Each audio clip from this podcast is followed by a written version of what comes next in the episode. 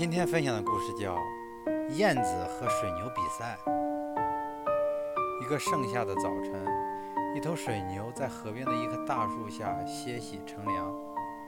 这时，从远处飞来一只燕子，它热情地跟水牛打过招呼后，便停在了那棵树上。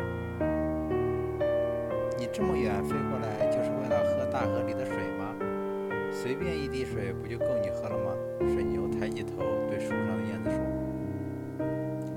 燕子笑了笑说：“你可不能这样想，我喝的水可比你喝的还要多。”水牛哈哈大笑道：“怎么可能呢？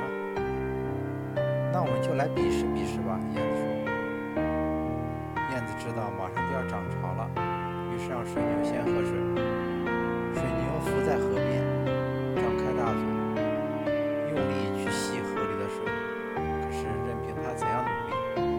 水都没有少，反而多了起来。水牛肚子鼓鼓的，实在喝不下了。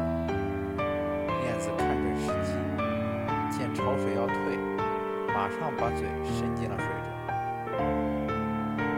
水牛看着渐少的河水，惊叹道：“我真没想到，你小小的身体能喝这么多水。看来我。”